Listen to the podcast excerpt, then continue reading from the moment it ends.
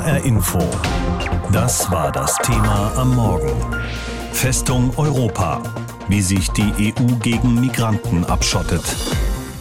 Es ist eine der Lehren aus dem Zweiten Weltkrieg und der Nazi-Herrschaft. Politisch Verfolgte kriegen Asyl. Die Europäische Menschenrechtskonvention von 1950 und das Völkerrecht schreiben das der EU vor, dass jeder Mensch das Recht hat, Asyl zu beantragen und auch niemand ausgewiesen werden darf, wenn das Herkunftsland als unsicher gilt. Aber die Wirklichkeit sieht sehr anders aus an den Außengrenzen der Europäischen Union. In den vergangenen Jahren sind rund 1000 Kilometer Grenzzäune und Grenzmauern gebaut worden, mit dem Zweck, Menschen daran zu hindern, in die EU zu fliehen. Das haben Kolleginnen und Kollegen recherchiert von der britischen Zeitung The Economist. Und in der aktuellen Krise an der Grenze zwischen Polen und Belarus erlaubt neuerdings die EU-Kommission, dass Polen Migranten länger internieren und Abschiebungen beschleunigen darf. Und Polen schafft Tatsachen. Das Land baut eine Mauer oder zumindest einen sehr stabilen, meterhohen Zaun mit Stacheldraht obendrauf. Die Arbeiten daran haben offenbar auch schon begonnen. Und Polens Regierung nennt das übrigens den Weg in die Freiheit. Denn sobald die Mauer fertig ist im nächsten Jahr, könnte im Grenzgebiet auch wieder die volle Bewegungs- und Pressefreiheit gelten, die da momentan eingeschränkt ist. Polen ist nicht das einzige Land, das dem Phänomen Migration mit einer Sperre begegnen will, betonte dieser Tage Fabrice Leggeri, Chef der EU-Grenzschutzagentur Frontex mit Sitz in Warschau. Es gibt noch andere Zäune, zum Beispiel zwischen Bulgarien und der Türkei. Da gibt es 250 Kilometer Zaun. Griechenland hat schon 50 Kilometer Zaun. Spanien hat auch einen Zaun, also um Ceuta und, und Melilla. Ich glaube, Estland hat auch einen Zaun an der russischen Grenze errichtet. Polen will noch im nächsten Jahr 187 Kilometer bauen. Ein fünfeinhalb Meter hoher, mauerartiger Sperrzaun aus Stahlstreben, auf dem eine Stacheldrahtkrone thront. Eine Art Mauer, die eine noch vor kurzem grüne Grenze durchtrennt und mit der Białowieża einen der letzten europäischen Urwälder. Ein Vorhaben, für das über 50.000 Tonnen Stahl verbaut werden sollen und für das zunächst umgerechnet gut 300 Millionen Euro veranschlagt wurden, im Eilverfahren freigegeben, ohne Anhörungen oder Ausschreibungen. Ein beteiligtes Stahlunternehmen wird von einem örtlichen Funktionär der Peace-Partei geführt. Die Mauer, wie die Sperranlage manchmal genannt wird, war von vornherein auch politisches Symbol. Maciej Wąsik vom Innenministerium die polnische Regierung hat entschieden, in der ersten Hälfte des kommenden Jahres den Bau einer Sperre zu erlauben. Das zeigt, wir geben dem Druck nicht nach, weder dem aus Belarus noch dem seitens linker Milieus in der EU, die eine Grenzöffnung und eine ganz andere Politik gegenüber Migranten verlangen, die Belarus an die Grenze schickt. Wir blieben bei unserer Position, bereiten uns auf die nächste Saison vor, auf den Frühling. Wir werden gut vorbereitet sein, weiteren Angriffen und Wellen von Migranten Widerstand entgegenzusetzen. Bilder aus dem Sperrgebiet an der Grenze, die die Behörden veröffentlichten, deuten darauf hin, dass erste Fundamente der Anlage bereits gelegt sind, die auch mit Sensoren und Bewegungsmeldern ausgestattet sein soll. Nur ein Teil der Grenze lässt sich überhaupt derartig befestigen. Überwiegend verläuft sie entlang von Mooren und am Fluss Bug. Im Land selbst zeigen Umfragen eine Mehrheit für den Bau. Für die Menschen im Grenzgebiet ist es eine radikale Veränderung. Enteignungen von Grenzanrainern sind möglich. Migrationsforscherin Marta Jaroszewicz meinte im Radio, Mauern werden gebaut, damit wir uns sicher fühlen. Sie haben eine psychotherapeutische Funktion. Die Politiker können dann den Wählern sagen, sie tun etwas dagegen, dass sich die Gesellschaft bedroht fühlt und versuchen, unseren Lebensstil zu schützen. Fabrice Leggeri von Frontex hält den europaweiten Hang zu Außenmauern auch für das Ergebnis eines Rechtskonflikts die Pflicht, Verfolgten Schutz zu gewähren versus das Gebot, die Staatsgrenze zu schützen und unerlaubte Einreisen zu unterbinden. Die EU müsse klären, wie beides in Einklang zu bringen ist, fordert Leggeri. Ich befürworte nicht, dass, dass Zäune überall errichtet werden.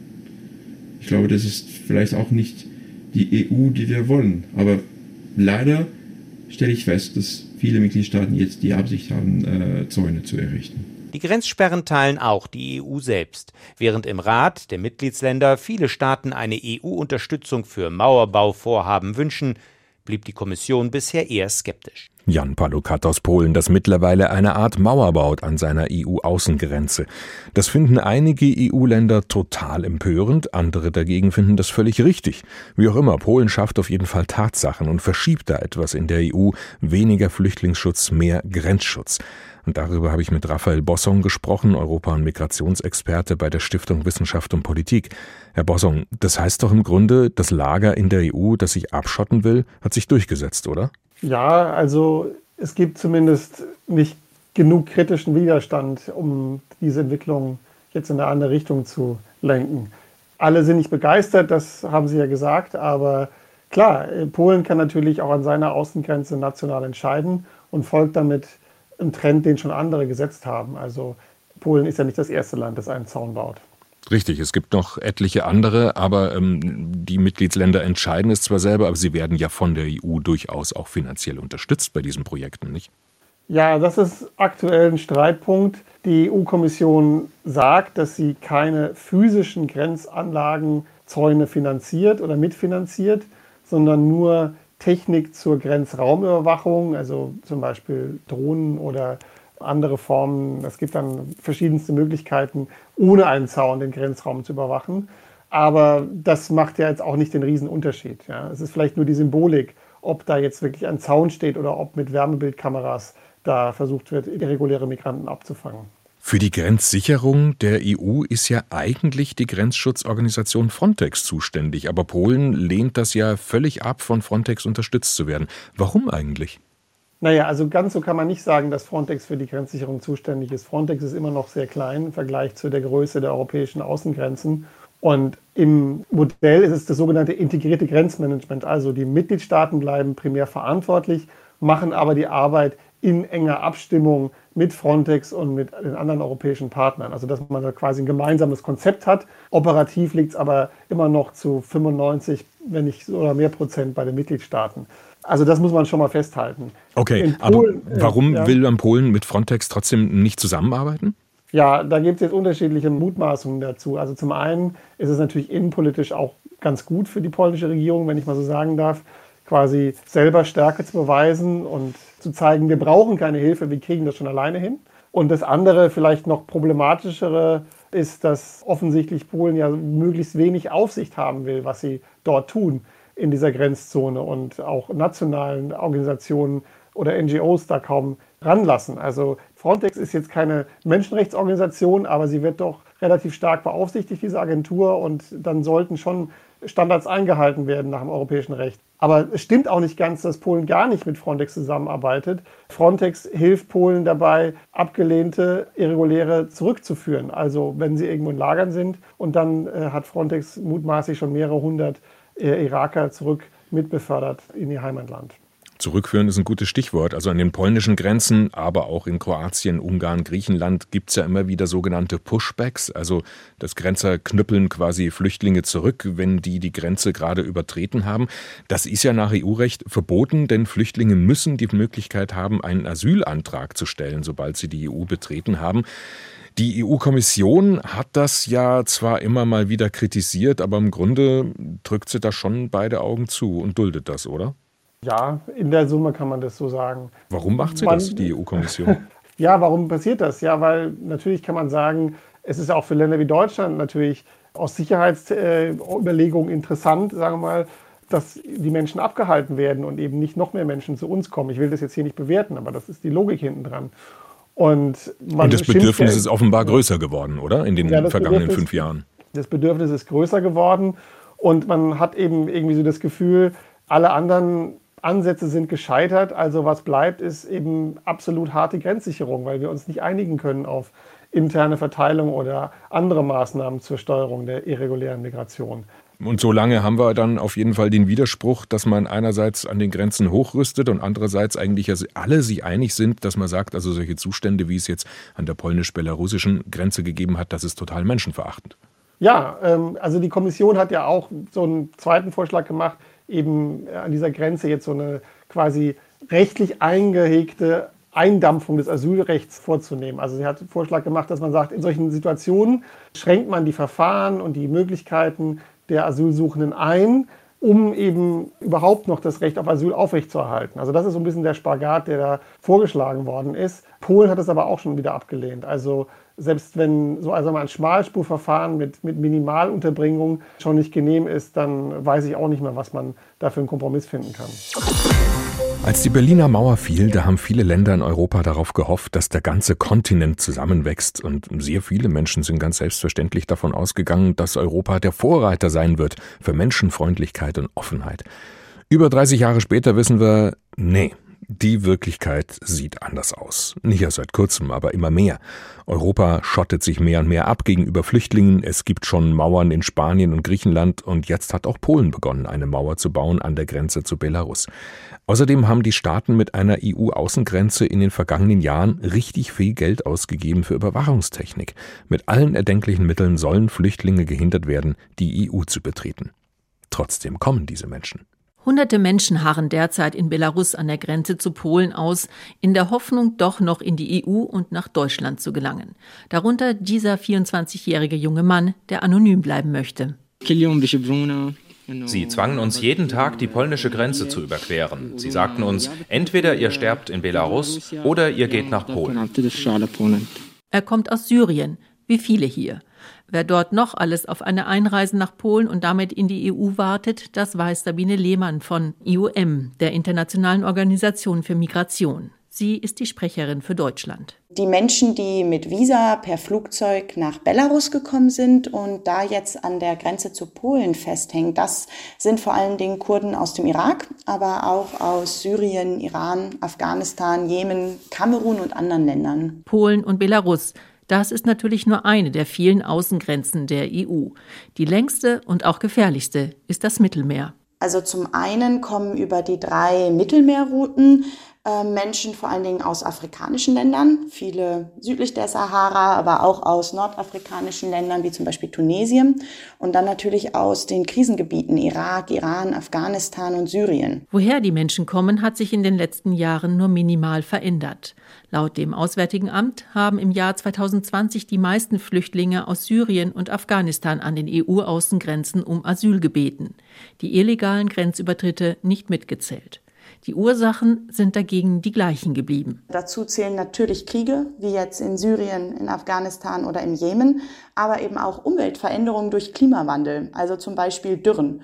Und natürlich machen sich die Menschen auch aus wirtschaftlicher Not auf den Weg, aber das können sich eben oft nur die leisten, denen es schon etwas besser geht. Egal ob auf dem Land oder auf dem Wasser, eine Flucht birgt viele Gefahren und auch dieses Jahr haben viele bei dem Versuch nach Europa zu kommen ihr Leben verloren. Sabine Lehmann vom IOM kennt die Zahlen genau. Also allein in diesem Jahr sind auf den Migrationsrouten nach und innerhalb Europas mehr als 2700 Menschen gestorben.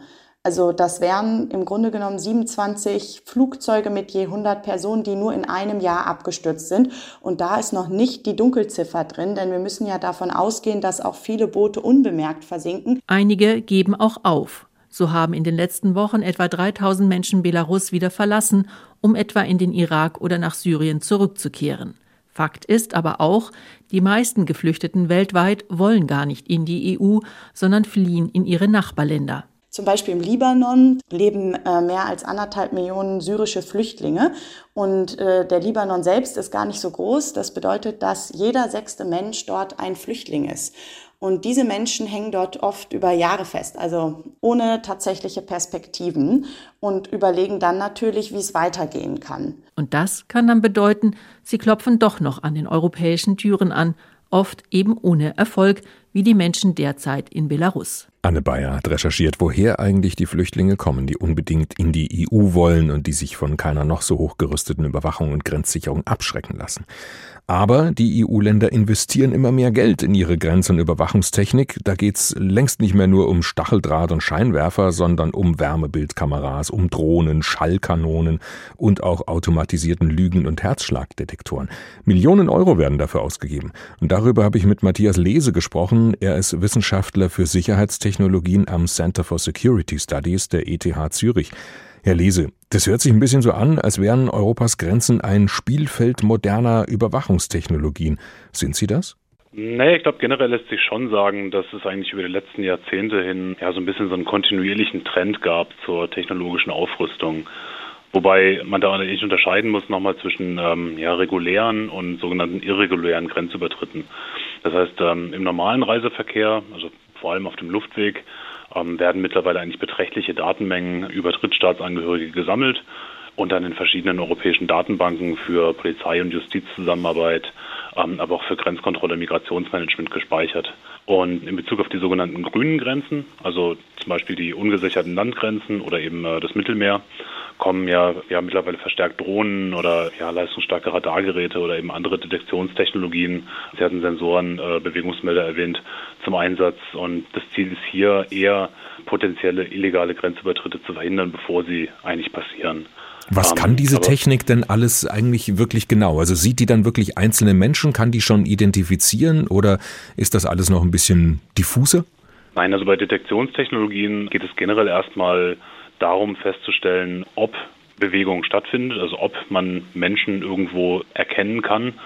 Und was wir aber eigentlich so über beide Bereiche hinweg sehen, also sowohl reguläre als auch irreguläre Grenzposten, ist dann im, im, zweiten Schritt eine immer stärkere Hinwendung zur Biometrie. Das heißt, der Annahme, dass man eine Personen über Körpermerkmale wie zum Beispiel Fingerabdrücke oder Bilder des Gesichts eindeutig identifizieren kann und dann eben mittels dieser biometrischen Merkmale auch ähm, Informationen aus verschiedenen Datenbanken zusammenführen kann, um dann eben auch Informationen über die, die Person zu bekommen. Aber das kann doch eine Drohne aus der Luft nicht, oder? Das kann, wie gesagt, die Drohne aus der Luft nicht.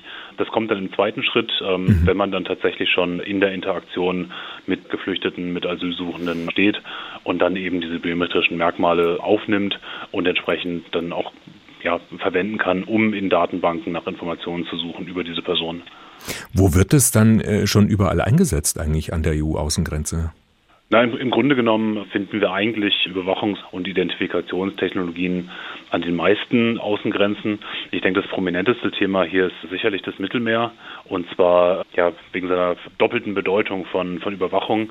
Konkret also, wir haben aktuelle Lagebilder und Informationen über, über Boote von Geflüchteten beispielsweise und können dann sowohl zur Seenotrettung als auch für illegale Pushbacks eingesetzt werden. Das heißt, also eigentlich sind ja die, die nationalen und europäischen Grenzschutzbehörden verpflichtet, Geflüchteten in Seenot zu helfen. Wir haben natürlich verstärkt Berichte gesehen in der Vergangenheit, die eigentlich zeigen, dass das nicht immer der Fall ist. Und exemplarisch für den Konflikt zum Beispiel ja, Fälle aus der Vergangenheit, in denen Schiffe, auf denen äh, Geflüchtete waren, ähm, dass den Schiffen also dann das Einlaufen in, in europäische Häfen verweigert wurde. Also wir sehen eigentlich schon eine relativ äh, starke Verbreitung von ja, neuen Grenztechnologien an den Außengrenzen. Aber das geht doch jetzt schon weit über die reine Überwachung hinaus. Also eine Schallkanone ist ja kein Überwachungsinstrument, sondern da geht es doch eigentlich um Abschreckung, oder? Das ist richtig. Und ich glaube, generell ist die technologische Ausrüstung der europäischen Grenzen auch mehr als, als reine Überwachung, weil ja aus dieser Detektion Konsequenzen entstehen. Ja, das heißt, wenn also Migrantinnen und Migranten nicht mehr das Territorium der EU erreichen, können sie dort auch gar keinen Asylantrag mehr stellen und müssen entsprechend für die Dauer des Verfahrens dann auch gar nicht aufgenommen und humanitär versorgt werden. Und äh, Frontex und, und auch die nationalen Grenzschutzbehörden versuchen eigentlich seit Jahren äh, vermehrt mit sogenannten Pushbacks zu erreichen, dass sich die Staaten an den europäischen Außengrenzen ähm, ja vor diesen rechtlich verbrieften humanitären Pflichten des äh, internationalen Asylrechts ein bisschen drücken können und sich eben nicht mehr damit auseinandersetzen können. Seit dem Flüchtlingsdrama an der Grenze zwischen Belarus und Polen beobachten wir wieder aufmerksamer, was sich eigentlich an den Außengrenzen der EU abspielt. Und wir erfahren, wie massiv sich die polnische Regierung dagegen wehrt, dass Flüchtlinge die Grenze übertreten. Denn dann könnten sie in Polen einen Asylantrag stellen. Verschiedene Hilfsorganisationen erzählen, dass Menschen im Wald erfrieren würden. Und anonym erzählen auch polnische Grenzer, wie sie die ganze Situation furchtbar mitnimmt und traumatisiert. Worüber dabei nur wenig geredet wird, wer verdient eigentlich an diesen Konflikten? Denn Polen baut jetzt eine Art Mauer und rüstet nicht als einziges Land in der EU massiv auf an der Außengrenze. Schallkanonen, die einem das Trommelfell zerfetzen können, Lügendetektoren, die erkennen sollen, ob ein Geflüchteter die Wahrheit sagt, oder endlose Grenzzäune mit Bewegungsmeldern und Wärmekameras. An der EU-Außengrenze, etwa zwischen Polen und Belarus, wird momentan massiv aufgerüstet. Die Industrie verdient damit mit, ohne großen politischen Gegenwind, sagt Simone Wisotzki vom Leibniz-Institut Hessische Stiftung für Friedens- und Konfliktforschung.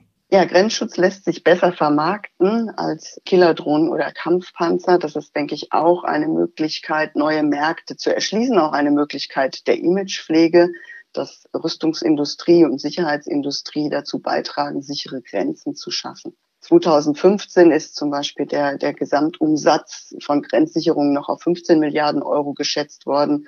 Für 2022 gibt es Prognosen, dass dieser Markt auf 29 Milliarden Euro anwachsen wird. Der Markt boomt also, die Rüstungsindustrie profitiert, egal ob Krieg gegen den Terror oder Schutz der Außengrenzen in Ost- oder Südeuropa. Da jetzt aber wirklich halt von Grenzschutz zu reden, ist ein bisschen absurd, weil wir haben immer wieder tatsächlich auch auf unseren Schiffen Leuten, die ähm, starke Verbrennungen haben, die Vergewaltigungsspuren haben, die ähm, Gewaltverbrechen eben erlebt haben in Libyen, Leute, die ähm, schwanger geworden sind auf der Flucht, weil sie vergewaltigt wurden und, und, und.